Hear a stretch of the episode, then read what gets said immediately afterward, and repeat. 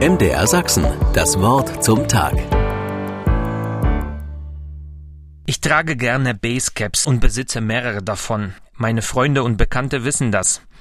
Inzwischen bin ich sogar so weit, dass ich einen Schrank dafür frei halte, um eine gewisse Ordnung zu haben und mich schnell für ein passendes Cappy zu entscheiden. Manche Frauen haben große Schuhschränke, ich einen Cappy-Schrank, einfach um den Überblick nicht zu verlieren. Noch einfacher wäre aber, nur ein Käppi zu haben. Dann würde mir die Entscheidung leichter fallen. Besser gesagt, müsste ich dann gar keine Entscheidung mehr treffen. Genau das wünschen wir uns sehr oft in unserem Alltag.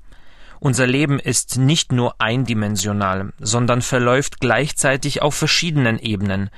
Wir sind nicht nur Kinder unserer Eltern, sondern gleichzeitig noch Ehepartner, Berufstätige und Freunde von mehreren Menschen. Alles Dimensionen des Lebens, die gleichzeitig unterschiedliche Verpflichtungen mit sich bringen. All das gehört zu uns und füllt nicht nur unser Leben aus, sondern auch unsere Kalender. Sie kennen bestimmt den Spruch alles unter einen Hut bringen. Das scheint tatsächlich die Aufgabe des Alltags zu sein. Allen und allem gerecht zu werden, stellt für viele berechtigt eine Herausforderung dar. Dagegen aber gibt es ein Wort aus der Bibel, genauer ein Wort von Jesus, der gesagt hat, nur eins ist wichtig. Das meint nicht, die Dinge des Alltags unerledigt liegen zu lassen, sondern sie nacheinander in einer guten Ordnung zu erledigen.